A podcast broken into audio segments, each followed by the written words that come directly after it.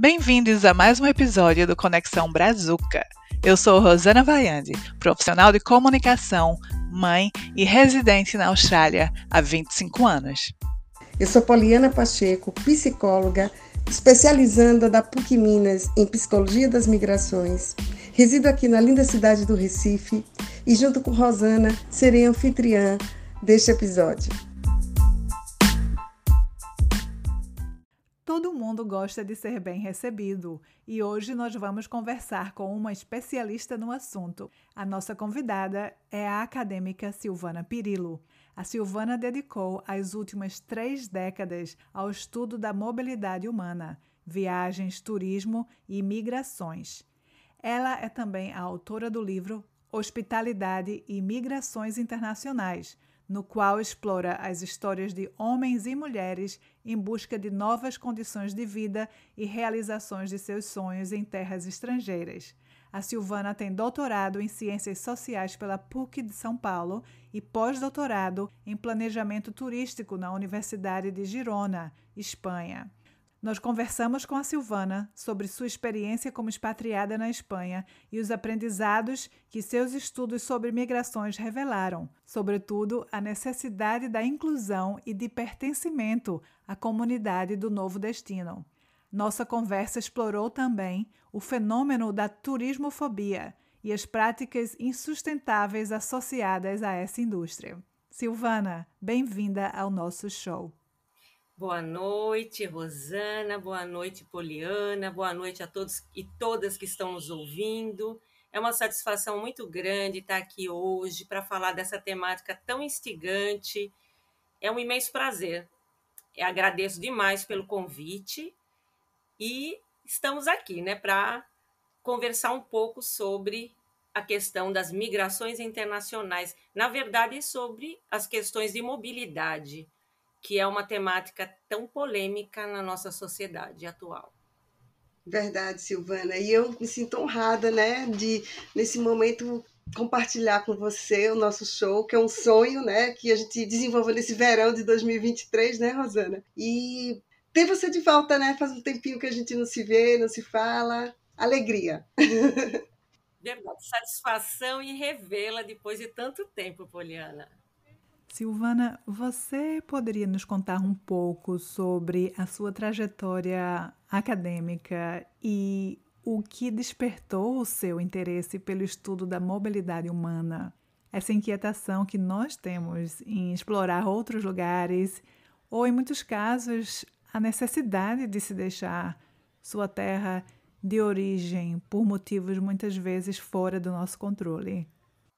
Bom, eu Sou é, formação né, de, de bacharelado, eu sou formada em jornalismo e sou formada em ciências sociais.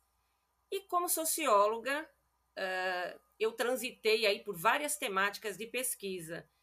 No final da década de 1990, eu estava fazendo doutorado na PUC São Paulo, né? Eu fiz o, o meu doutorado em sociologia e uh, no, comecei a participar é, de um grupo de pesquisa que, naquele momento, estava trabalhando as questões é, das migrações internacionais, porque também era uma temática muito é, relevante, é, muito é, atual no final né, de, de 1990, e acho que essa atualidade continua. Né? Eu acho que no mundo globalizado, é, nesse, nesse contexto né, neoliberal, cada vez mais nós temos que pensar as fronteiras. É, e acho que não vamos tão cedo parar de ter isso como uma problemática de pesquisa.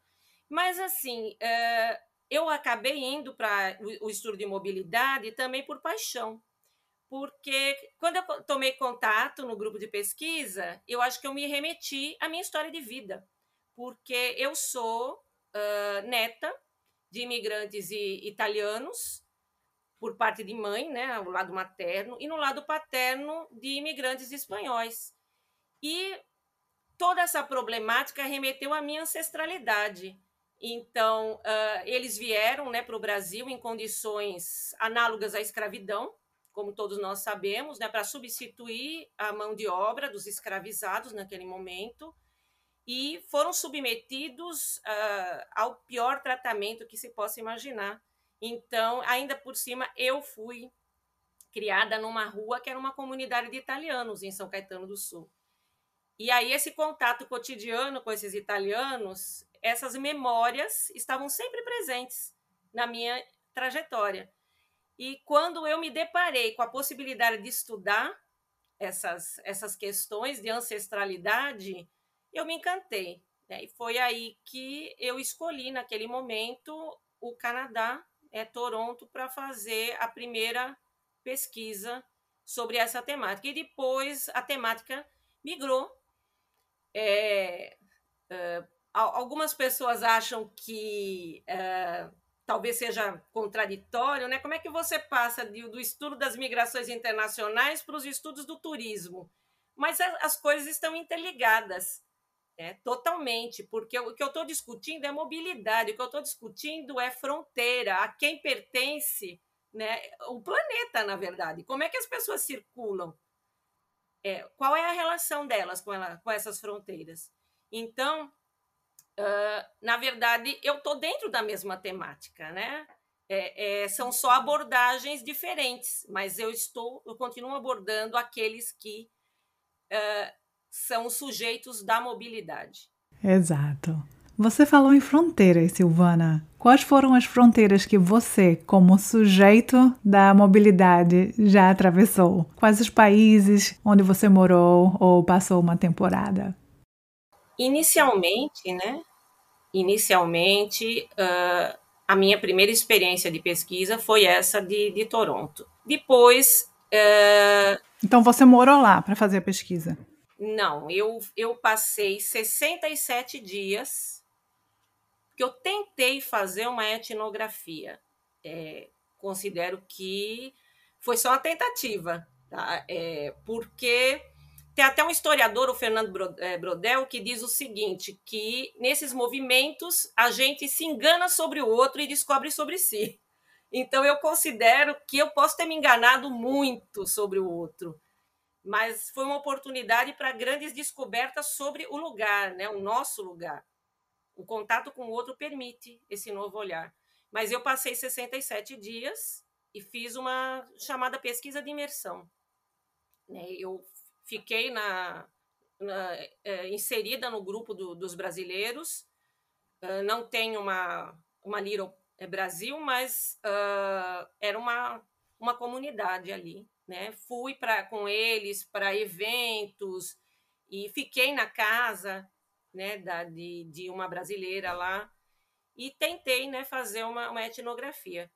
E depois uh, eu segui né, estudando as, as questões da, é, do turismo, e quando fui fazer o meu pós-doutorado, eu resolvi estudar a questão da turismofobia, que é justamente o que erroneamente se chama de aversão ao turista, né? Depois eu vou falar um pouquinho que não tem nada de aversão ao turista, né? Isso é uma, uma forma de manipular o, o fenômeno. Mas uh, eu fiquei em Barcelona e eu tenho vários artigos que eu fiz também sobre essa, essa pesquisa e ali eu também entrevistei, né, a, na, no caso o trade turístico, e as associações de, de bairro lá, que são os, os chamados turismofóbicos, de forma errônea. E, e agora, recentemente, eu continuo na pesquisa sobre turismofobia e eu estou trabalhando com o Japão, mais especificamente com Kyoto, que depois da pandemia, Kyoto ficou numa situação assim muito complicada, porque tem um boom de turistas, e a, a cultura japonesa é bastante complicada para vivenciar esse fenômeno, porque é, os próprios rituais, né, os templos é, japoneses, eles exigem um certo comportamento de meditação, de concentração. E assim, eu vivi a experiência de eu estar num templo em, em, em Kyoto com mais de mil turistas e eles fazendo um culto ao vivo ali celebrando e os turistas fotografando. Então, assim, é uma, uma experiência uh, que eu digo que coloca, nos coloca fora do lugar. Né? E, e aí, os, hoje, o, uh, os japoneses estão cham sendo chamados também de turismofóbicos, né? de forma errônea. Mas estão vivendo esse, esse boom do, do, do turismo que essas a mobilidade das fronteiras para o turista, né? As fronteiras estão sempre abertas. Aí se a gente for, se nós formos nos remeter ao Bauman, né, o Zygmunt Bauman, que ele nos fala a diferença do turista e o que ele chama entre aspas de vagabundo. É o termo que ele usa. É, que na verdade a sociedade chama né, as pessoas, que são aqueles que circulam sem condições de legalidade, circulam porque estão desempregados e precisam encontrar algo, precisam garantir a subsistência. Tá? Esses não podem circular. E aí o turista, né? O turista para o qual todas as fronteiras estão abertas, porque você vai gerar lucro, você vai gerar riqueza, você vai gastar. Então, ele que tem a verdadeira liberdade. Né? Então, eu tentei trabalhar com esse, com esse paradoxo, né? ser turista e uh, ser simplesmente aquele que circula numa condição de exclusão, né? de exclusão social. Aí, as minhas pesquisas vão nesse sentido. Silvana, e nos fala um pouco sobre o seu livro, né? Hospitalidade e Migrações, como foi esse essa pesquisa, essa imersão no Canadá? Nos conte mais. Uh, a pesquisa é, no Canadá, eu diria que foi, naquele momento, né, foi uma pesquisa pioneira, porque uh, eu tento trazer à cena uma discussão que estava começando no Brasil, que é sobre hospitalidade. Né? O que, que é hospitalidade? Hospitalidade é uma relação. Né? É, uh, Existe um circuito da dádiva na antropologia, que é o dar, receber, retribuir. Né? O Marcel Mons, que é um, um, teórico da antropologia, ele trabalha esse conceito. O que é o dar, receber, retribuir? É, eu só posso oferecer a você aquilo que eu tenho. Tá? Mas também para eu ter alguma coisa, eu preciso estar aberta a essa relação. Eu preciso deixar que algo me afete. Né? Então, é, quando a gente discute hospitalidade nas migrações internacionais, é a minha pergunta era, né, o Canadá, Toronto especificamente, é um lugar hospitaleiro? Como é que os brasileiros são recebidos em Toronto? E aí a, a constatação é que uh, Toronto é um lugar, se você for colocar indicadores de hospitalidade, sabe, tem um serviço de assistência aos imigrantes maravilhoso várias organizações não governamentais com serviço de saúde plena, tem serviço de apoio governamental também. Então, assim, há um sistema de hospitalidade, só que os brasileiros não conseguem ver isso. Né? Eles estabelecem uma relação com, com o lugar que é uma relação de que eu, na verdade, não estou aí. Né? Eu sequer chego no Canadá. O que eu fiquei impressionada é isso. Eles, a cabeça deles está no Brasil. Então, eles não conseguem usufruir dessa hospitalidade, né? porque eles não percebem, eles não conseguem perceber. A meta deles é justamente é, fazer dinheiro para mandar para o Brasil, pelo menos da maioria ali, né? É importante assim dizer que uh, eu trabalhei com brasileiros em situação de ilegalidade né? Encontrei assim pessoas que estavam há mais de 10 anos nessa situação. E o que me impressionou muito é a situação de exclusão social, né?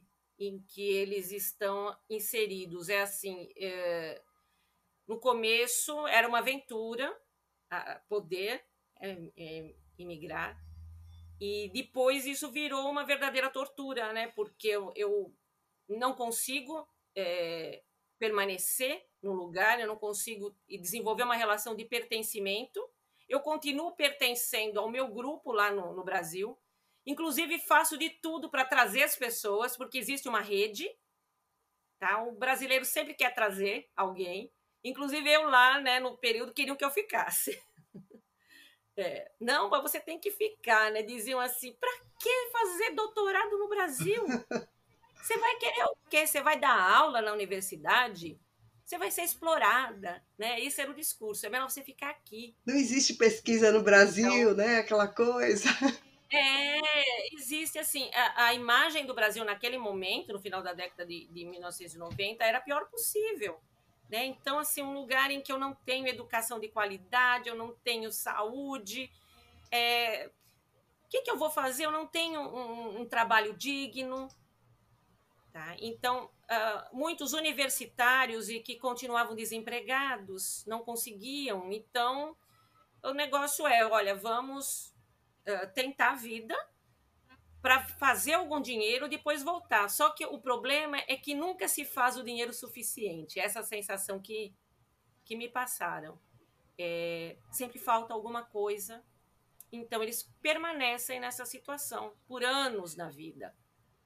E, e terminam sendo os provedores aqui de famílias. E, e aí tem aquele momento né, em que você descobre que uh, você tem saudade, mas você já não é mais a saudade do outro. Então eu me deparei com muita é, falta de saúde mental, né? Porque é isso que culmina, culmina no adoecimento, né? Porque aquela crise de, o dos dois mundos que leva ao adoecimento é a falta de pertencer. Eu acho que pertencer ao grupo é fundamental para a estrutura psicológica. Né? A, a Poliana aí pode até me complementar, né? Porque é, um, é, é uma psicóloga, é. mas a, assim, como socióloga, a minha percepção né, nesses grupos tem sido essa. A falta de pertencimento é um dos principais elementos que levam a, ao adoecimento. Então, eu vi muitas pessoas adoecerem. É o cérebro social, né? O nosso cérebro é social. E hoje a neurociência né, mostra, todos os estudos mostram isso a nossa necessidade de pertencimento é, é saúde mental mesmo. E eu acho que além disso tem a questão da de viver com o medo, né? Se você está vivendo ilegal, eu imagino que deve ser uma ansiedade generalizada praticamente o tempo Exatamente. todo da sua vida, né? Porque você não tem segurança alguma de que vai continuar, de que um dia vai ser deportado. O né? tempo todo. Eu não consigo nem imaginar como isso é possível manter uma família num sistema onde você não é bem-vindo e que não foi construído para você, né? Eu, eu queria fazer um link, Silvana, com aquela categorização dos vagabundos e dos turistas, né? Porque a política migratória ela vai fazer essa categorização de, de sub-pessoas, né? Vou dizer assim, é, por exemplo, é, está indocumentado, você está à margem, né? Então, você brasileiro que foi legal, o que eu digo a Rosana, você foi um, é, um perfil desejável, jovem, vinte e poucos anos, vem de uma classe social teve condições de estabelecer-se pelas regras do país, né? Uma mão de obra qualificada que falava inglês. Então, assim, Rosana foi um público desejável da migração. Então, esse formato da política migratória, ela cria esses cidadãos assim, e cria esses distanciamentos sociais. E eu, é, eu achei interessante você falar isso e queria associar tanto a, a, pessoa do turista, né, que você também associou tão bem, e que, de toda forma, essa mudança de vida ela é uma mudança que vai trazer sofrimento. Mesmo pessoas desejáveis que foram com tudo bem planejado, às vezes a inadequação, o sentimento de não pertencimento àquele país vem de algumas coisas da saúde mental não trabalhadas no país de origem. Então, o processo migratório ele meio que é, como vou dizer assim, faz iniciar, às vezes, problemas de saúde mental que estavam adormecidos ou latentes no seu país de origem também. E não é uma coisa que as pessoas pensam na hora de planejar de mudar de país. E é uma coisa que eu queria destacar, porque já vi bastante aqui na clínica pessoas que estão muito bem no país, chegou lá, se adaptou, mas começa aquela solidão que não sabia lidar. É, por exemplo, não consegue se adequar a algumas regras do país, por exemplo. Eu, eu acho uma coisa interessante aqui no Brasil a gente gosta muito de dar uma satisfação social muito grande então tá num país que você não tem quem está lhe validando lhe dando uma satisfação também traz um vazio eu tenho uma, uma experiência que é isso a pessoa não consegue não, não ser validada por fora veja que a, e ele tinha se preparado para tudo Essa pessoa tinha se preparado para tudo e se deparou. A coisa mais difícil dele na migração foi: a quem eu vou dar essa vali satisfação, validação? E aí o que acontece nesse caso? A pessoa volta, Polly? Alguns voltam, alguns fazem algum tipo de desenvolvimento de competência, né? Uma competência cultural para se adaptar à cultura, porque isso é muito mais é, apego ao familiar. Então, assim, outra cultura é como você vira a chave de idioma, Rosana. Hum. Tem hora que você não dá umas palavrinhas, ai meu Deus, como é, é liberdade de expressão mesmo. Exato. Pois é. A mesma coisa, né? Eu, eu faço muito essa comparação com o idioma, porque é a virada de chave. São, são linguagens diferentes, né? Que você é você, você fala dois idiomas, você continua sendo você, mas você tem que entender que é as viradinhas de chave do outro idioma. Entende? Vamos lá, vamos lá, Silvana, vamos continuar. É. É, Silvana, então a sua experiência no Canadá foi com brasileiros ilegais apenas, ou você também um, estudou quem foi de forma legal para o país? Não, o meu foco foram os brasileiros em situação de ilegalidade, mas claro que eu encontrei várias pessoas que estavam legalizadas né, no, no país e que uh, alguns uh, também tinham ainda essa relação. Né? Não é porque a pessoa está legalizada, não, que a relação é outra. Tinham dificuldade de pertencimento, tinham essa coisa da cabeça em dois mundos. E, e assim, uma, uma, um outro elemento que me impressionou são os filhos. Porque algumas pessoas elas têm os filhos e os filhos uh, têm o sonho de voltar. Né? Muitos têm o sonho de voltar para o Brasil. Eu vou né, me estabelecer aqui alguns anos, vou cons conseguir algum dinheiro e depois eu volto, abro um negócio no Brasil. Tinha muito essa conversa, vou abrir um negócio no Brasil, estou juntando. Tanto os legais quanto os ilegais têm esse desejo? Tanto os legais quanto os ilegais. É, tinha pessoas que tinham o sonho de, de voltar, mais entre os ilegais, mas alguns legais também.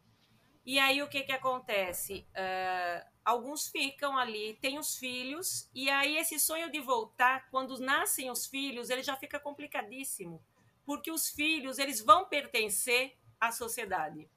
Eles vão frequentar a escola, eles vão, no caso ali, os amiguinhos canadenses, e aí, aí a, a cabeça do pai e da mãe fica mais complicada ainda, porque não, agora não posso voltar porque meu filho ele está vinculado aqui né? E também tem aquela, aquela ideia que, olha, o futuro do meu filho aqui está garantido, né? Muito mais do que lá. Se eu for para lá, né? Aqui ele tem educação pública gratuita, serviço de saúde e oportunidades aí que ele não vai ter no Brasil.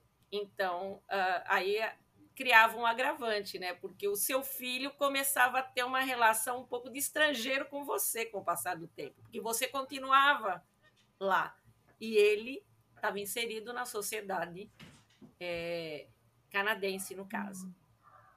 Então, pois é, a criança de terceira cultura, né, que isso também é uma demanda clínica muito forte, principalmente em culturas que são, assim, mais tradicionais, então eles se abrem para estar no país, mas se abrem com limites. Só que o filho não vai, não é do mesmo jeito. E aí começa a ter conflitos em casa, por exemplo. Tem algumas é, famílias que não quer que case com pessoas de outra cultura, japoneses, eh, não quero estabelecer paradigmas, mas eu digo assim, culturas mais tradicionais, elas querem que a pessoa case dentro de, do seu grupo social. E essa criança de terceira cultura, geralmente ela quer casar com pessoas de outros lugares, não quer seguir essa regra, entendeu? Ou de religiosidade, ou mesmo de nacionalidade, etnia. E isso é uma demanda clínica também fascinante, viu, viu Silvana? Gosto muito dessa parte. Com certeza. Silvana, um dos aspectos do, dos seus estudos é a hospitalidade de brasileiro para brasileiro no exterior. É, o que foi que sua, sua pesquisa revelou nesse sentido?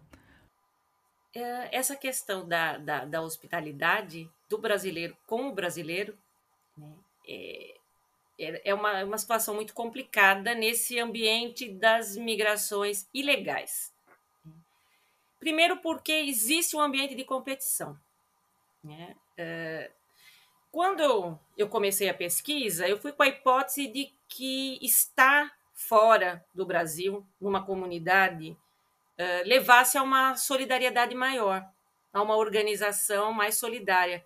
Mas não foi o que, que encontrei, né? pelo menos ali na, na no grupo né, que pesquisado, é, eu encontrei muita situação de competição e às vezes até de um temer o outro, porque você a sua situação de legalidade pode ser denunciada a qualquer momento e é, é fácil encontrar alguém que vai fazer a denúncia da sua situação. Tá? E, e também uh, preconceito. Tá? Então, naquele momento, pelo menos, uh, eles mesmos diziam que dentro da sociedade canadense eles não viam tanto preconceito, mas o preconceito era entre o próprio grupo brasileiro com brasileiro. E, e assim, uma, uma obsessão para formar uma imagem do brasileiro naquele momento de ser uma pessoa que uh, muito dedicada ao trabalho. Eu não sei se é porque existe na nossa cabeça, na verdade, não é lá na cabeça do canadense, não. Na nossa cabeça existe uma ideia de que nós temos o estereótipo do. Tem até um, um, um personagem da história em quadrinho. Zé Carioca. Malandro. Zé Carioca. Isso. Isso, o estereótipo do Zé Carioca, preguiçoso, malandro. Então, parece que o brasileiro interiorizou isso. Tá? Não havia ali na, na sociedade canadense alguém que tivesse olhando para ele dizendo: olha, você é isso, isso. Mas entre os brasileiros, então havia um, uma tentativa de repudiar esse estereótipo trabalhando excessivamente. Então, naquele momento, quando você chegava ali, havia uma pressão tão grande para que eles trabalhassem horas. Então, haviam jornadas de trabalho assim de 12, 14 horas. E sempre tinha um dizendo para o outro: você tem que trabalhar, você tem que fazer dinheiro. Como se eles dissessem para eles mesmos o, o tempo todo: nós somos um povo trabalhador, nós somos um povo esforçado. Então, para a gente não tem final de semana, não tem nada. Eles criavam um código de ética próprio, muito ligado ao trabalho. Interessante. Então, uh, isso, as relações de hospitalidade ficavam completamente comprometidas, porque uh, para você ser acolhido, você pagava um preço muito alto. Então, não havia um acolhimento real. E isso foi o que você detectou, né, através do seu estudo é, dos brasileiros ilegais no Canadá, mas em relação à sua própria experiência como turista ou residente de outro país, como brasileira, você se sentiu bem acolhida pelos brasileiros, no caso, né, você como uma brasileira legal, legalmente estabelecida no país? É, eu acho que aí o contexto ele fica bem diferenciado, né? Porque eu fui como professora, visitante e pesquisadora.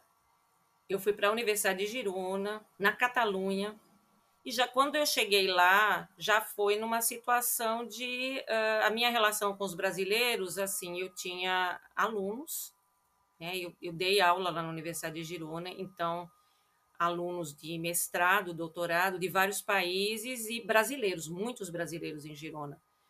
E, e colegas né, de, de trabalho, pesquisadores brasileiros também, que estavam fazendo né, pesquisas lá. Então, é, é um ciclo de relações bem diferenciadas. Eu, eu me considero assim, na categoria né, turista, não dá para me colocar na, na outra categoria. Então, para mim, as fronteiras se abriram né? Uh, eu fui por uma escolha, eu fui exercer a minha liberdade, de fato, né? Porque foi uma escolha é, e eu fui para enriquecimento pessoal, para aprender e o que não era o caso deles, né? Do, dos é, migrantes ilegais é, lá do Canadá, porque eles iam e continuam indo, né? Muitos porque eles foram expulsos do, do país dele. Eles é, quase que são refugiados né, da situação socioeconômica.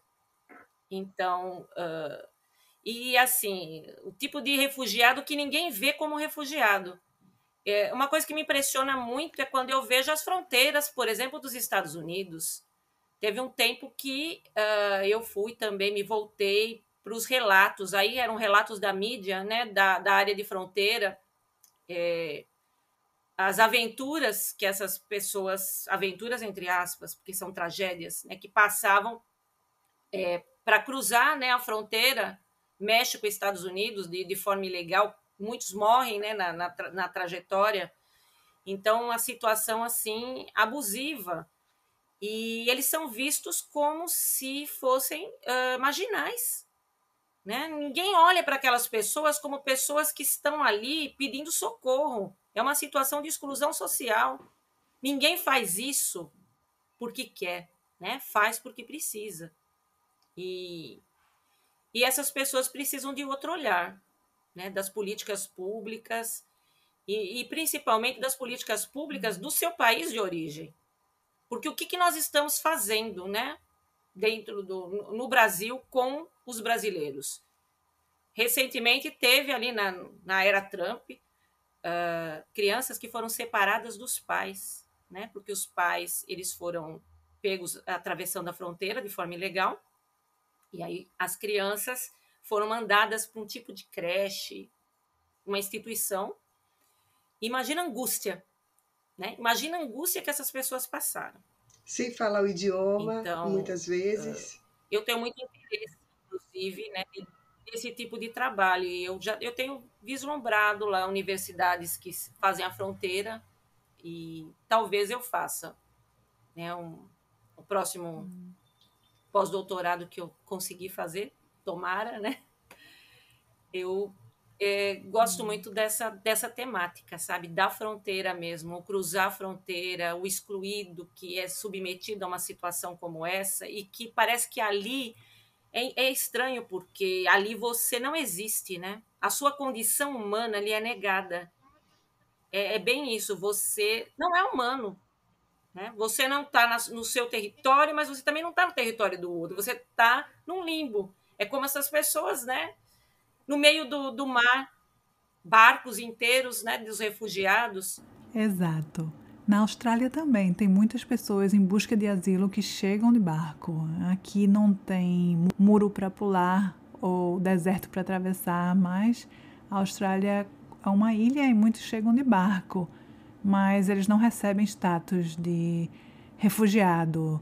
A política, a política de imigração, nesse sentido, é bastante dura.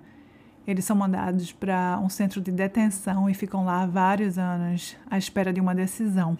Um, eu queria fazer uma pergunta sobre isso, Silvana, sobre o status de refugiados, de brasileiros ah, fora do Brasil.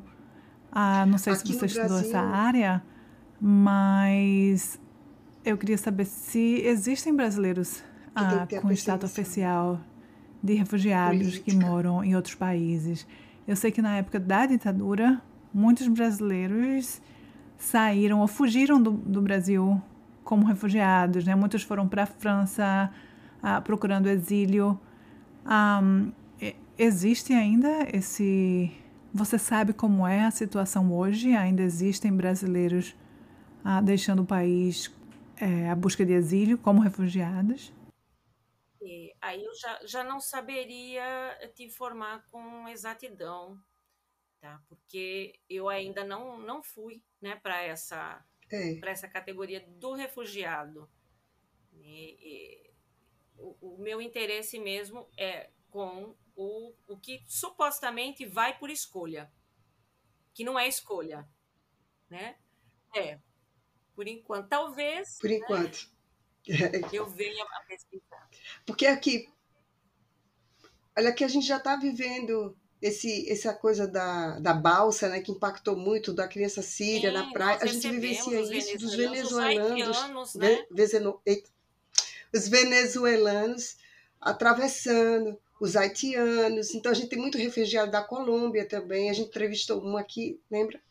Então, assim, é, o refúgio ele tem que ter essa característica da perseguição política, né? E tem que comprovar, leva-se tempo. Agora, assim, a gente não tem politicamente perseguido, assim, é meio uma coisa muito pontual, né? E tem o uso da política para dizer que alguém é refugiado político também. Então, mas assim, a gente está tendo esse fenômeno no Brasil de muito. Do... Porque o que, é que acontece? Acho que é um ponto interessante a gente colocar aqui. O refugiado ele vai para o mais próximo possível do país. Então, por exemplo, o sírio ele não foi direto para a Europa. Aquilo ali é um percentual muito pequeno que foi. A maioria ficou ali pela Turquia, pelas fronteiras. E o mesmo acontece com a gente. Essa demanda do haitiano, do venezuelano de vir para o Brasil, é, eles vêm depois que eles não conseguem os outros países que falam espanhol. A gente não é a primeira escolha para eles virem para cá entendeu? Então eles tentam os outros países que já falam espanhol, não conseguiu, aí tenta vir para cá. E passam às vezes quilômetros né, naquela mata densa ali da região norte. E, e, esse mesmo fenômeno acontece com os outros refugiados. Agora você perceba essa coisa que toca Silvana que também me toca muito, dessa não humanidade de pensar que aquela pessoa não vai por questão de escolher, é que a Finlândia, né, que é um país que tem uma população pequena, ela já está construindo um muro dentro da floresta dela, para que as pessoas não vão para o país dela. Entendeu? Eles dizem que não tem um suporte social suficiente, enfim. E aí a gente vai. O grande debate mesmo é esse: é a pergunta de um milhão de dólares. Por que, que eu não recebo? Ou então, por que, que a minha política é, favorece governos, né? Porque eu faço comércio com certos governos autoritários, então por que, que eu não aceito receber as pessoas e continuo fazer negócios com governos é autoritários? Ninguém faz essa pergunta. Muito né? complexa é, e muito instigante também, né? Existe dinheiro de tráfego humano, existem várias pessoas que ganham dinheiro com tráfigo de mulheres, tráfigo de órgãos, tráfigo de crianças. E quando tem um número de pessoas se deslocando dessa forma, cai nessa uhum. conta. Ninguém vai fazer. Onde é que estão essas pessoas? Estão no refúgio, estão em mobilidade.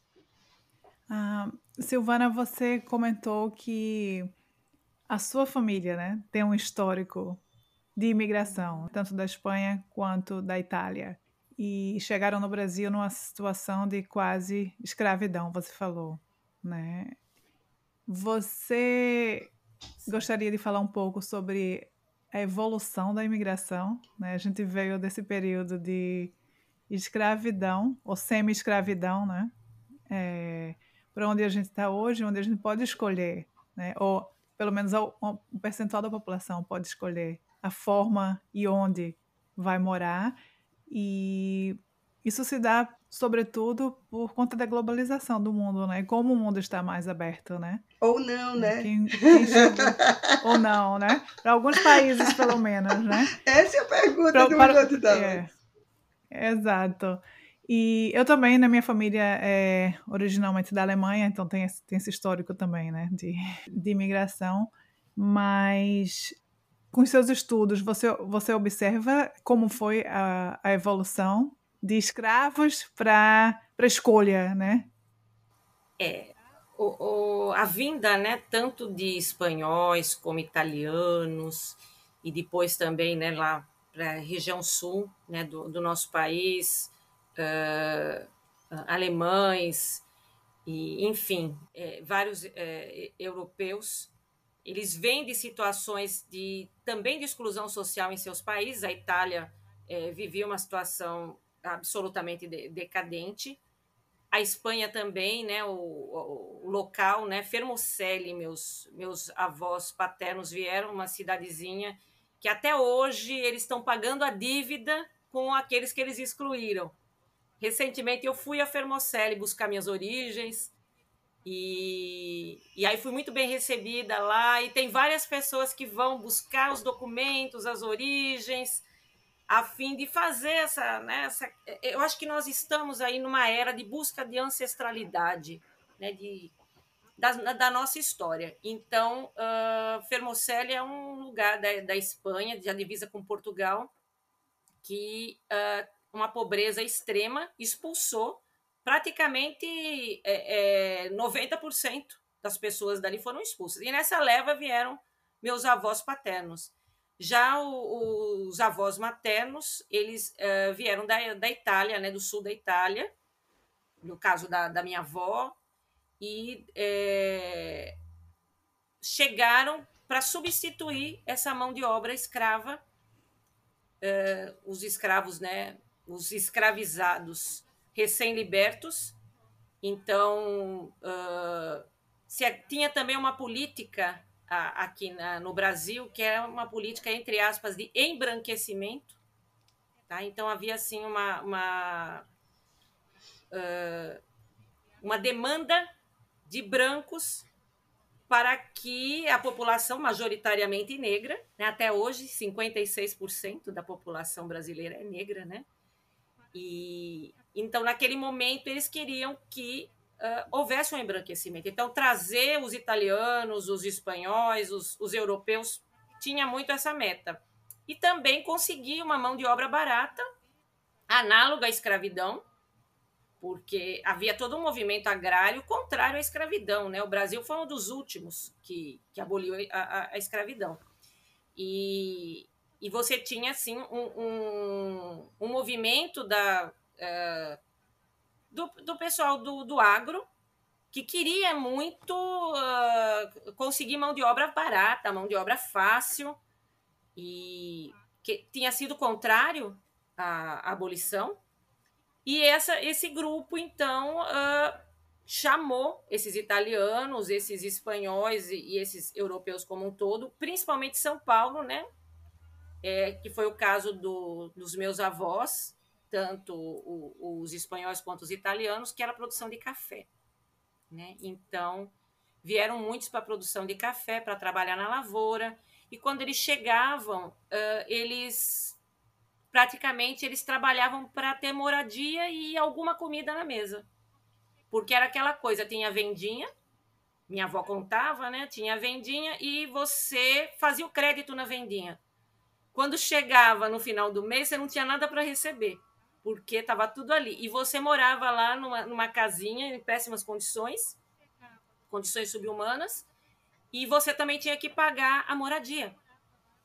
Então, terminava que você não recebia é, é, praticamente nada e ficava devendo ainda. Isso se perpetuou por muito tempo é, no Brasil. E, e, as histórias eram histórias assim muito tristes. É, a, a, as pessoas uh, não tinham o mínimo de humanidade, a ponto de eu tinha, tinha relatos ali de uh, tias que faleceram, embrulharam no lençol e jogaram numa vala comum. Né? Então não tinha nem um, lugar para sepultar. Né? Então eram, eram essas as, as condições. E uma vez que eles chegavam, eles também não tinham nem uh, como voltar. Né? Voltar uma coisa praticamente impossível. Porque eles já tinham que pagar a passagem. Né? Ficava esse crédito da passagem para ser descontado. Então, eles não tinham como voltar. É claro que não é 100% da, dos, dos que vieram né, da Espanha. Nós temos aí casos de, de imigrantes que vieram e que fizeram patrimônios, partiram para outro, por exemplo, Matarazzo. Né? Família Matarazzo começou da produção de banha e fez aí um, um, um, uma riqueza em São Paulo tá? Mas assim são aqueles que uh, uma, empreenderam e tiveram sorte.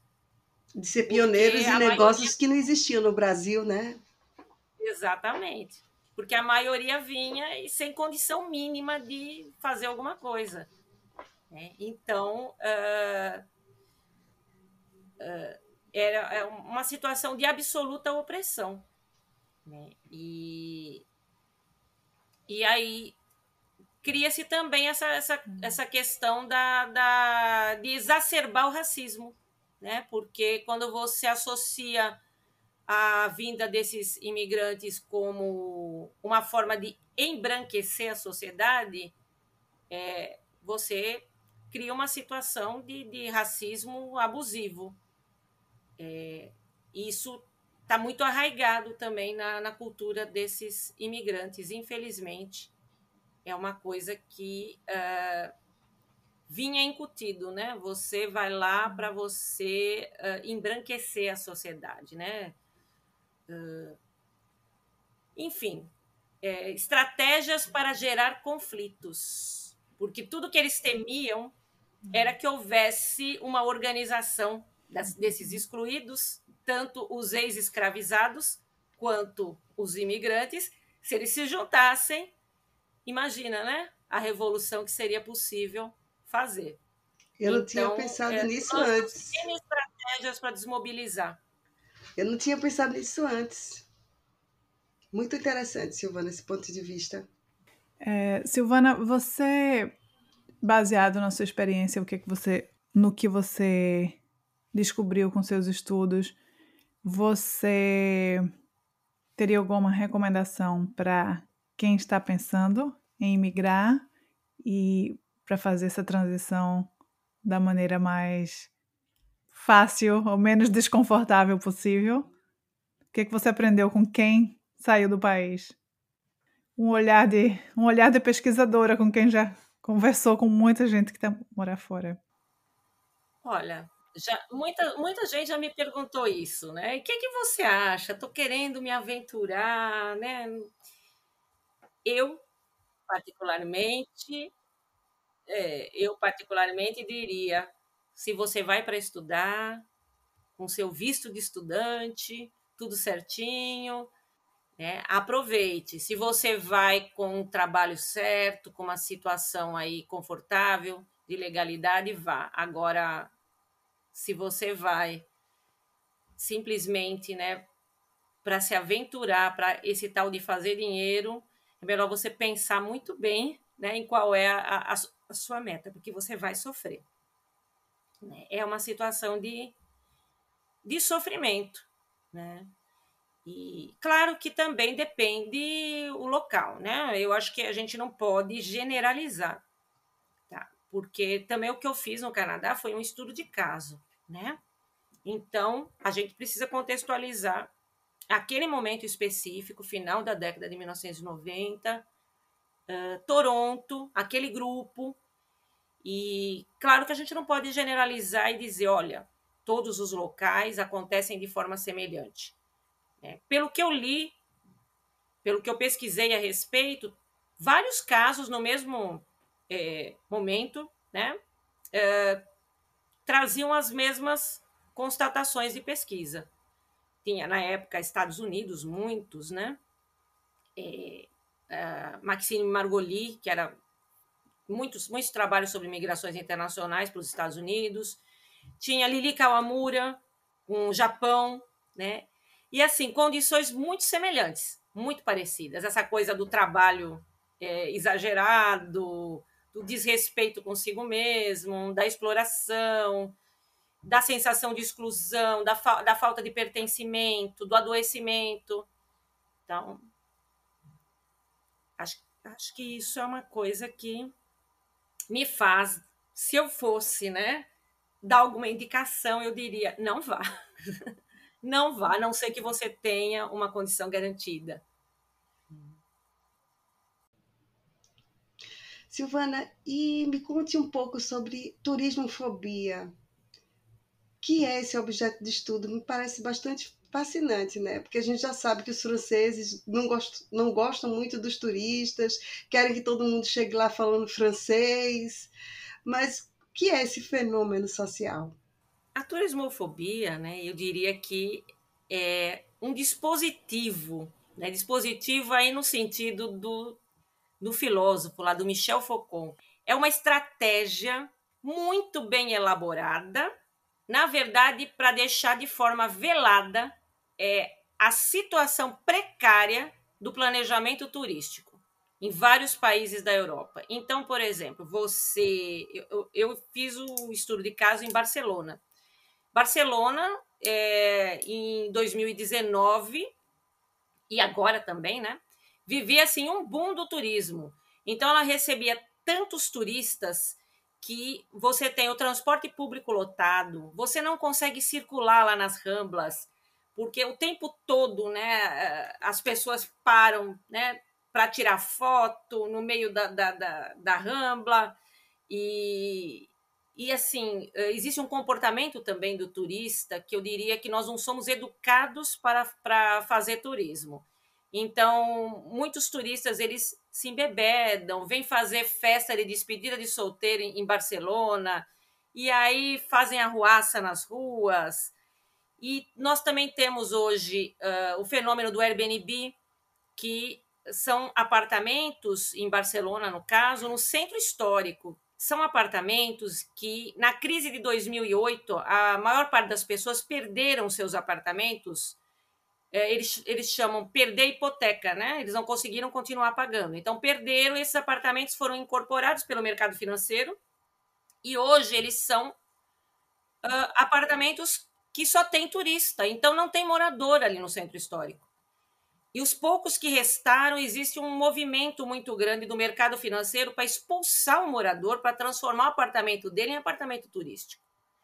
Então é claro que essas pessoas se juntam, eles são muito organizados. Tá? É uma coisa que me impressionou é a, a capacidade de governança, sabe, de se inserir no planejamento participativo da população em, em Barcelona. Então eles fizeram muitas associações que fazem protestos tá, contra a chamada, entre aspas, indústria do turismo. Não é contra o turista, é contra esse planejamento. Não é que eles não queiram que o turista vá, mas eles querem um controle desse fluxo. Tá? Eles querem uh, o centro ocupado pelo morador. Então, o Airbnb ele uh, pode ser maravilhoso aí para os turistas, mas quando você tem um centro histórico tomado pelo Airbnb, é outra, outra, outra história. Você cria uma desertificação. Tá? E eles querem uma cidade que eles tenham condições de circular minimamente. Barcelona vive um fenômeno que tem dias que atracam dois, três cruzeiros, tá? Com é, duas mil, três mil pessoas circulando ali pela, pela Rambla, né? A, aporta o cruzeiro e desce todo aquela, aquele povo e sobe a Rambla e então fica é, insuportável. Tá? E aí o que, que eles fizeram? Rotularam o cidadão de Barcelona como turismofóbico. Porque é muito mais fácil você colocar o rótulo de turismofóbico, tá? Que você pensar num planejamento turístico sustentável. Que você é, renovar toda essa estrutura, tá? Pensar o que, que nós vamos fazer com esse excesso de, de apartamentos turísticos, o que, que nós vamos fazer para tornar a cidade mais habitável, tá? O que, que nós vamos fazer para educar mais esse turista? O transporte público está superlotado, o que, que dá para fazer?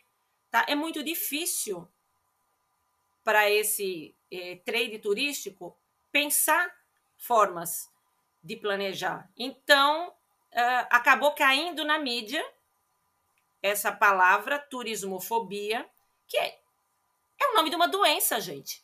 Né? Tá dizendo que a população, porque ela se afeta, ela está doente. Né? Mas uh, aí a gente cai também naquela discussão de tolerância, né? Uma população intolerante. Eu particularmente, não suporto a palavra intolerância. Tá? Eu acho que tem que tirar essa palavra do vocabulário, que o problema não é intolerância, o problema é respeito aos direitos. Intolerância é uma forma muito superficial de, de, de analisar as coisas, né? Aí a gente vai lá para o Herbert Marcuse, escola de Frankfurt, que discute, né? O que, que é a tolerância? Tolerância pura é tudo que eu posso tolerar. Eu sou um cidadão, Tá? Na minha cidade, esse tipo de planejamento está acabando com a minha qualidade de vida e eu tenho que tolerar, senão eu vou ser chamado de turismofóbico. Tá? Então, eu acho que as coisas têm um certo limite. Né? E a gente não pode ficar na superficialidade. É um, é um dispositivo que eles lançaram para deixar em segundo plano a necessidade de pensar o overturismo, de pensar um planejamento que possa redimensionar né? É, você tem hoje é, a economia de Barcelona totalmente calcada no turismo. Então, é, é muito complicado para eles tá, repensar toda essa, é, essa sistemática. Né? Fica mais fácil, então, jogar para o cidadão a responsabilidade. E... Mas você disse que o modelo de planejamento deles é participativo, né? Eu entendi bem? É. É participativo, é essa participação? Né? É participativo e por isso que eles se incomodam tanto, porque lá existe uma verdadeira participação. Então, essas associações de bairro, elas são atuantes, tá? Elas têm, inclusive, professores da universidade que fazem parte da organização e fazem grupos de estudo sobre o turismo. Então, uh, justamente por ser participativo, é que abre o leque para que essas pessoas protestem. Né? E, e isso faz com que uh, Barcelona hoje tem já um plano é, de é, um planejamento integrado e sustentável, participativo, já uh, voltado para essas questões do overturismo e tentando refazer né, esse, esse caminho. É, nós tivemos lá a prefeita, né, Ada Colau, que era do movimento de habitação, muito engajada com o movimento de habitação, e ela que começou a ver essa questão do Airbnb e foi muito perseguida. Eu tenho um artigo que eu publiquei que é justamente sobre essa perseguição, né, que Ada Colau e toda a política contrária a esse overturismo abusivo, é, ela sofreu né, muita perseguição por causa desse, desse, dessas estratégias de combate né, ao overturismo. E mas o planejamento é muito participativo e eles estão pensando em, em mudanças, né? mas é, o que eu queria assim, deixar claro é que não se trata de situação é, simplesmente de tolerância ou intolerância. Né? Se trata de um problema concreto que precisa de planejamento, que precisa ir nas origens, né? E isso se chama respeito aos direitos. Né? E não, não vamos reduzir a população turismofóbica, né? Silvana, o que eu acho interessante é o outro lado dessa questão da, da do turismofobia, que para chegar nesse nível de atração turística né, que a Espanha chegou, é porque eles fizeram um trabalho muito bom, né? Porque se eles não tivessem feito esse trabalho, não teria chegado nesse nível, né? Os espanhóis devem ser muito hospitaleiros, né? Além da estratégia do governo para atrair esse turismo e, e crescer a economia, o espanhol deve ser um povo hospitaleiro, né? Para chegar a esse nível. Foi isso a sua. Apesar da, do turismofobia hoje, foi isso que você detectou? O espanhol é hospitaleiro? Eu aí, aí, aí nós teríamos que ver o, os vários uh, os vários tipos de hospitalidade, né? Eu acho que se você for para o lado da hospitalidade comercial, uh, os espanhóis, eu, eu, não vou falar espanhol, vou falar os catalães, tá? porque eu respeito muito o movimento separatista e eles não gostam que. eu às vezes eu me esqueço, sabe? Mas eles não gostam que eu fale que eu estive na Espanha, estive na Catalunha. Né? Barcelona é Catalunha e realmente eles são diferentes, né? Não dá para generalizar. Mas a, a, os catalães são uh, ter uma hospitalidade comercial muito bem estruturada.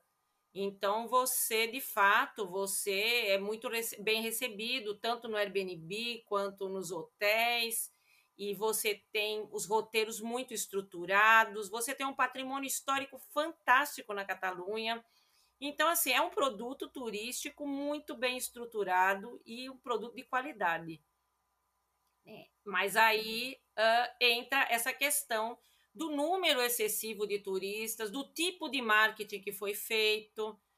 Porque, por exemplo, a Associação do, dos Moradores lá começou a, a, panfletar mesmo entre os turistas.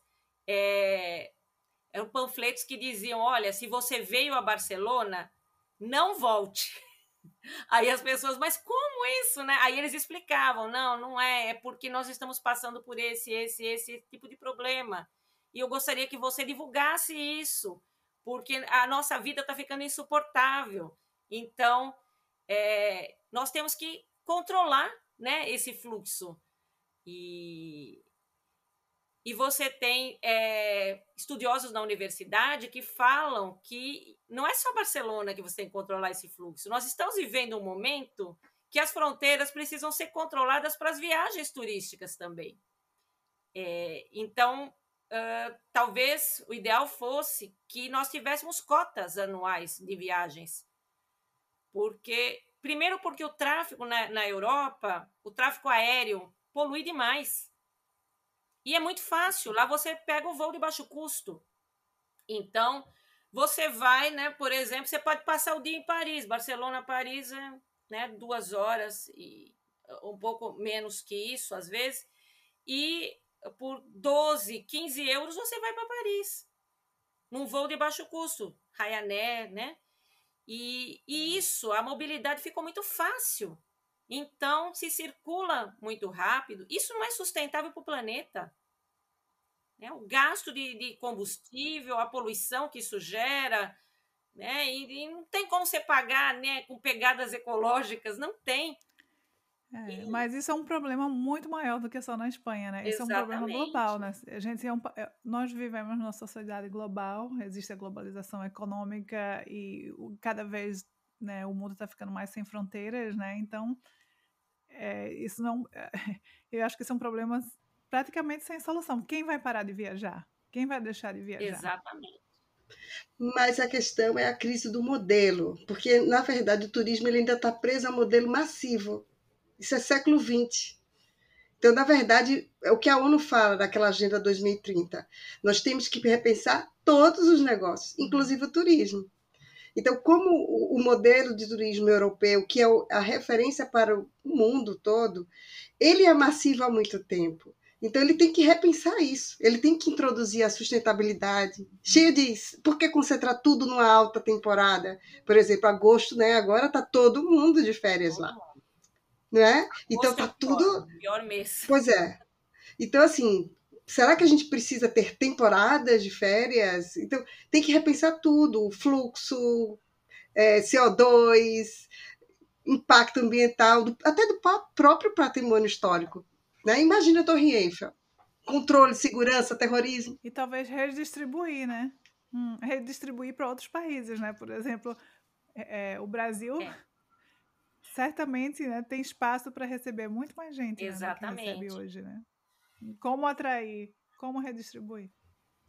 Mas aí é, é, é porque é, just, é justamente é, as pessoas via você pode da mesma forma que as pessoas emigram para as proximidades, etc., para países mais ricos, o turismo também. Quanto mais próximo daquele centro, no caso da Europa, todo mundo viaja muito porque tudo é muito próximo.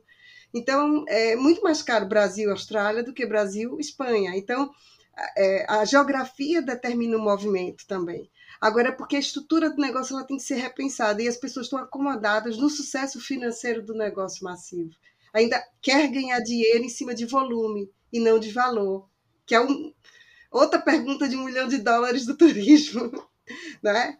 Como a gente pode fazer um negócio que agregue valor sem impactar, de tal forma porque não é só impacto ambiental, é impacto social. E impacto também na experiência do turista. Né? Porque não pensem não que com o overturismo o turista vive bem essa experiência. Ele também se sente sufocado, é, é ele não pode usufruir adequadamente, né? É, eu me lembro que eu fui ao Museu Dali, né? É, na, na Catalunha, e bem num dia que um cruzeiro aportou e resolveu levar todo o público do cruzeiro para ver o Museu Dali. Gente, não dava para circular no corredor do museu. Então, como é que você vai apreciar uma obra de arte num, momento desse? Então, toda a experiência fica impactada. O turismo precisa ser pensado é, de uma forma sustentável, com planejamento sério, com a participação de todos, né, representatividade, principalmente da população. Né? Ele não pode ser avesso à cidadania. Se eu não tiver o cidadão, se a cidade não for boa para o turista, ele não vai ser, não vai ser boa. Aliás, se não for boa para o cidadão, não vai ser boa para o turista. Não tem como e nós queremos seres humanos, a gente não quer robô. né? A gente quer Exatamente. chegar no lugar, apesar das diferenças culturais, a gente ainda quer encontrar as pessoas que nos recebam né, com uma hospitalidade real.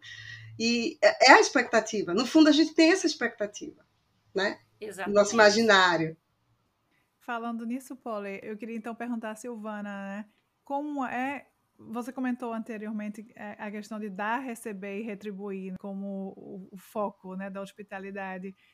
com toda essa experiência de, de pesquisa e sua própria vivência no exterior, né? O que é receber bem? Você tem uma definição disso e, e qual foi o lugar que você foi mais bem recebida? Receber bem depende muito do ponto de vista de quem está recebendo, tá? Mas tem muito naquele que vai ser recebido. Ou seja, é uma relação, tá? Eu posso achar que eu estou te recebendo bem, mas pela sua cultura, pela sua vivência, você não vai sentir isso como uma recepção adequada. Né? Então, eu acho que uh, nós precisamos criar valores universais para chegar numa hospitalidade que possa ser única. Né? Então, por exemplo, quando eu digo que Barcelona tem hospitalidade comercial, né, é porque existem pessoas que podem pagar por ela. E eles então, existe um padrão de hospitalidade pensado para aquele público. Então, eles vão se sentir bem recebidos, mas eles pagam por isso. Tá? Já uh, outras pessoas que não podem pagar por isso, talvez eles vão cheguem em Barcelona e vão se sentir pessimamente recebidos. Né? Por quê? Porque nós não temos um valor universal tá? do que seria hum receber bem. Isso depende de política pública, isso depende das estruturas públicas. É, e no nível pessoal? E da sua vivência. Hum. No nível pessoal, você, Silvana, indo para outro país, o que seria. O que é que você esperaria da hospitalidade? Digamos, a Espanha você já vivenciou, né? Se você estivesse indo para outro país hoje, né, o que é que você esperaria de como seria a sua recepção? O que é que você gostaria que fosse eh, o conceito de hospitalidade? Olha, eu considero que uma recepção uh, em que você tem acesso ao serviço de saúde, em que você tem acesso à educação, como foi o caso, né? Meus filhos foram para a escola pública, eu recebi uh, todo o atendimento médico no período que, em que eu estive lá, né? Porque eu estava com o visto regular, uh, as portas abertas da universidade, e, e também, claro, né, as relações entre os pares, entre, entre os colegas. Assim, ser respeitada como uma pesquisadora brasileira, com as minhas diferenças culturais também, né? Tem a questão da alimentação, que acho que isso na, no, no, no, circuito da hospitalidade é, muito interessante. Eu lembro que é, uma professora disse que ela falou entre, entre os amigos ali: Olha, eu domingo gostaria que você viesse na minha casa para almoçar. Eu vou fazer um cavalo que você vai adorar. né? Aí vem aquele impacto cultural, né? E aí, mas você tem a condição de entender a boa intenção, e aí automaticamente alguém já diz: ela é brasileira, né? Brasileiros não comem cavalo. E na Catalunha é muito comum, né? O, o presunto pata negra de cavalo, né? E aí, uh, essa compreensão da cultura com o outro, com a diversidade, isso também é parte da hospitalidade. Então, acho que a hospitalidade é essa compreensão, né? essa compreensão das diferenças, o, res, o respeito a essas diferenças e toda uma estrutura da política pública preparada para atender às suas necessidades básicas. Né? Aí entra a hospitalidade pública, a hospitalidade doméstica e a hospitalidade comercial também. Né? Infelizmente, a maioria está na comercial, porque aqueles que não têm recurso não têm acesso a essas coisas. Silvana, é, quanto tempo você passou na Espanha e como foi essa volta ao Brasil, se readaptar? É, a Espanha foi, é, foi um ano certinho, né? É, eu acho que toda viagem que nós fazemos, acho que quanto mais longa ela for, né, mais nos permite ter vivências que vão mudar o nosso olhar sobre o nosso local de origem. É, eu volto naquela que eu falei no começo, né, do, do historiador, do Fernando Brodel, que ele diz que viajar é se equivocar sobre o outro e descobrir sobre si mesmo. É, por quê? Porque por mais tempo que a gente passe, a gente sempre se equivoca. É, você não é um cidadão, você não está né, há muitos anos, você faz uma viagem, você não faz uma etnografia.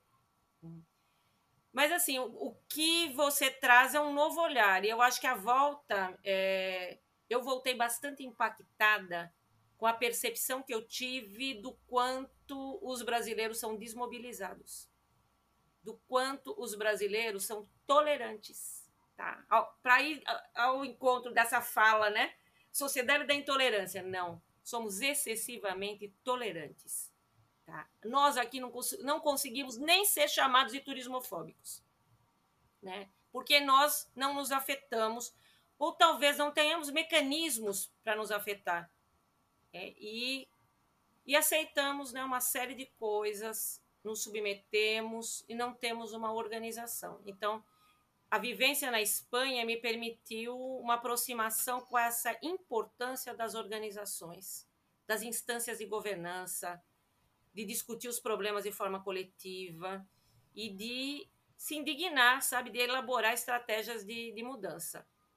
E ainda mais que quando eu voltei, né, voltei no nosso desgoverno passado, que é melhor nem entrar em detalhes, né, e que é, foi assim um, um, impacto imenso, né, a conjuntura política que estávamos vivendo. E logo depois veio a pandemia. Então, assim, da Espanha para o desgoverno e a pandemia. Foi bastante impactante, né? Mas e, e essa questão do expatriado que a Rosana disse, uh, eu acho que eu nunca, nunca vivi né, essa, essa experiência do, de ser expatriada. Né? Eu, felizmente, eu pude fazer né, a, a, a escolha e, e assim, acho que eu, eu sou muito satisfeita, muito feliz de poder estar tá fazendo outras escolhas. Né? Agora, essa experiência que eu tive também no Japão, e quero ter outras.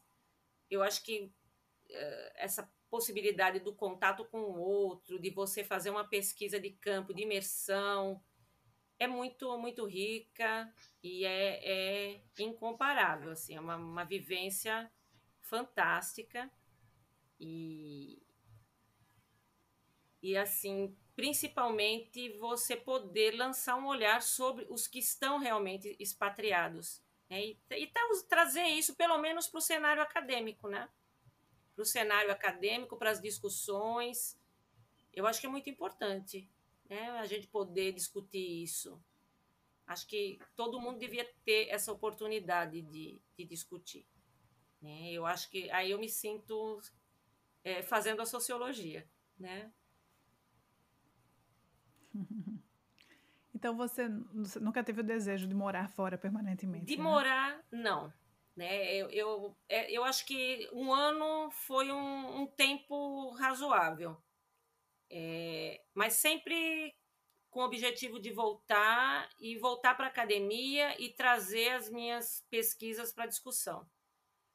Eu acho que eu tenho um pertencimento muito grande aqui com, com o Brasil e eu não, não conseguiria, né? eu não conseguiria é, viver fora daqui, não talvez por uns dois anos no máximo. E os seus é. filhos, é, Silvana, que tiveram essa oportunidade de morar fora, você acha que eles, que eles encaram a questão de, de uh, morar fora do Brasil de uma forma diferente da sua? É. Eu acho que o momento que eu fui para a Espanha foi muito complicado para eles, porque adolescentes, 14 e 15 anos, os meninos, e no caso minha filha Giovana, ela estava concluindo o curso de psicologia, estava defendendo o TCC.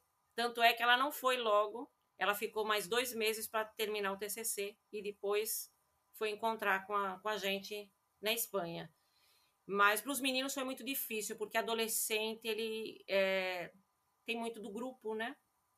E aí eles foram retirados do grupo de um jeito e eles ficavam o tempo todo dizendo: mãe, eu quero voltar, quero voltar, não aguento. E aí, quando chegou lá, nós tivemos um problema com as vagas é, na escola, né, na escola pública, e não havia vaga.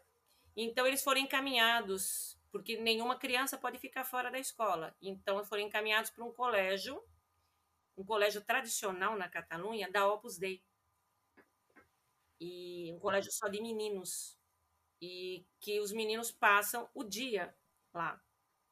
Confesso que quando eu recebi a notícia, né, um colégio caríssimo, só com elite, né, da, da sociedade lá. Mas quando eu visitei o colégio, eu tinha uma impressão, porque não conheço muito da Opus Dei, mas o que a gente ouve falar é que é bastante tradicionalista. Então eu fui temerosa, tal, mas quando conheci o colégio, claro que eu questionei porque só meninos, né? Eles me deram na época a, a, resposta de que meninos e meninas se desenvolvem de forma diferenciada e que eles faziam um trabalho personalizado com meninos. Aí foi a aventura deles, né? Porque eles ficaram um ano é, no colégio é, tradicional, só com meninos, mas assim, o, o ensino muito bom, trabalhavam por projetos e muito assim, né? Só homens também, não havia uma única mulher na escola. E é, e você vê que, apesar de uma, parecer tradicional, tinha uma grande inovação nessa estrutura de ensino, né? Como a gente surpreende com nossos próprios Exatamente. paradigmas, né? Interessante saber Exatamente. disso. Exatamente. Às vezes a gente vai, né, com uma impressão e aí e aí terminou que quando foi para voltar para o Brasil, nossa, foi uma comoção geral, porque aí eles já estavam integrados lá com o grupo de meninos e inclusive é, Aí eles vieram para cá e quando voltaram, aí foi o impacto com a escola. Mãe, mas a, a gente, onde a gente estuda não vale a pena. Aí pronto, não, mãe, essa escola não está dando. Quer, dizer, eles pegaram outro olhar sobre a escola, né? E aí sofreram um impacto aí, começaram a avaliar até o, que, que é escola, né? Eu preciso ter o um contato com uma outra realidade para eu avaliar a minha. E foi o que aconteceu. Né? Então, para eles foi uma fase assim difícil, mas que hoje eles dizem, olha, foi foi muito bom, valeu a pena e aprendi muito. Também teve o catalão, que é, né, na, na Catalunha se fala catalão. Hum. Então, uh, eles tiveram no começo um problema, mas aprenderam catalão, né? Então, vieram sabendo catalão, aprenderam bastante do espanhol, aperfeiçoaram o inglês. Então, valeu a pena. Para a família foi muito bom.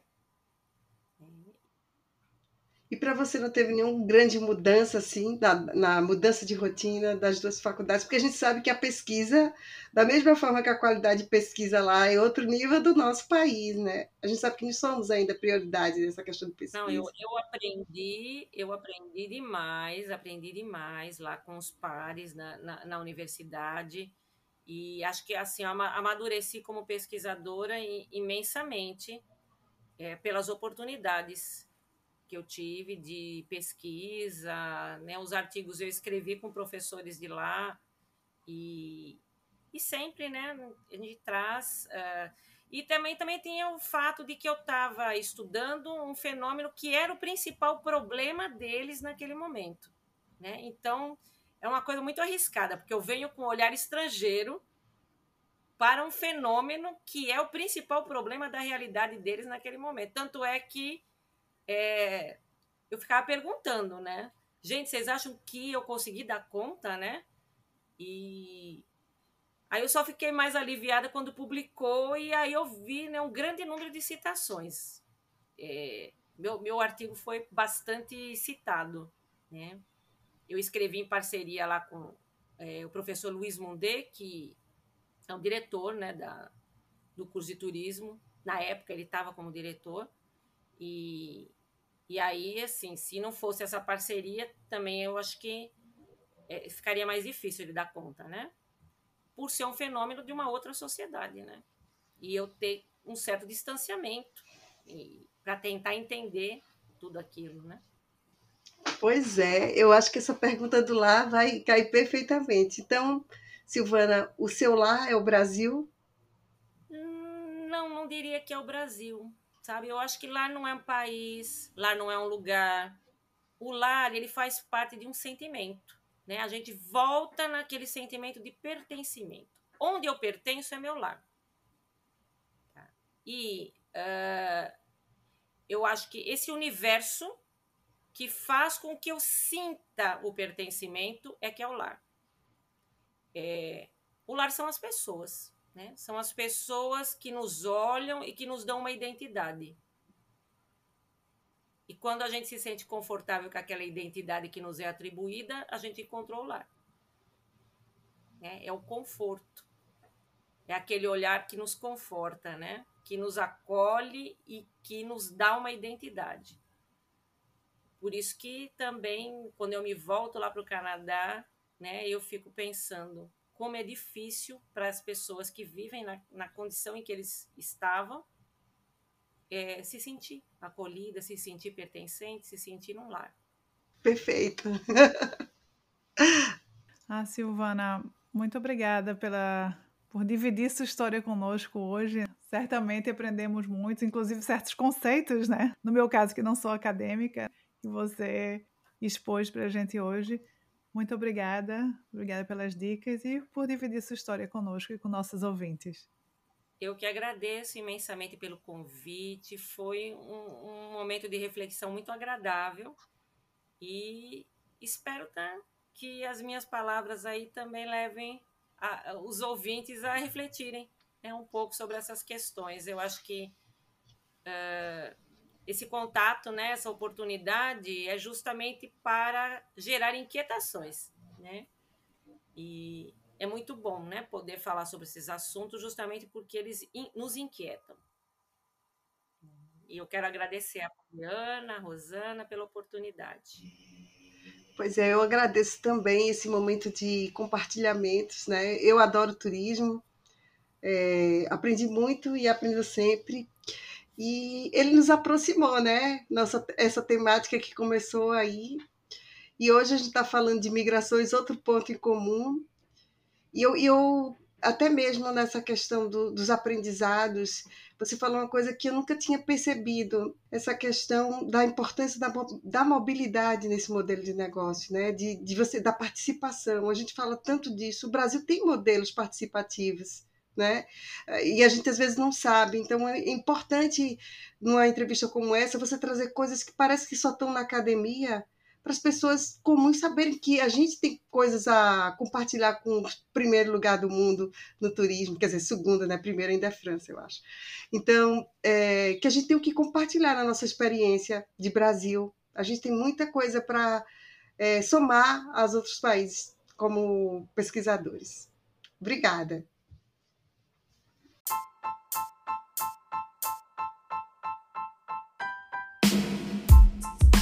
Você ouviu mais um episódio do Conexão Brazuca. Se você gostou da nossa conversa, que tal seguir nosso podcast e divulgar o episódio nas suas redes sociais? Muito obrigada!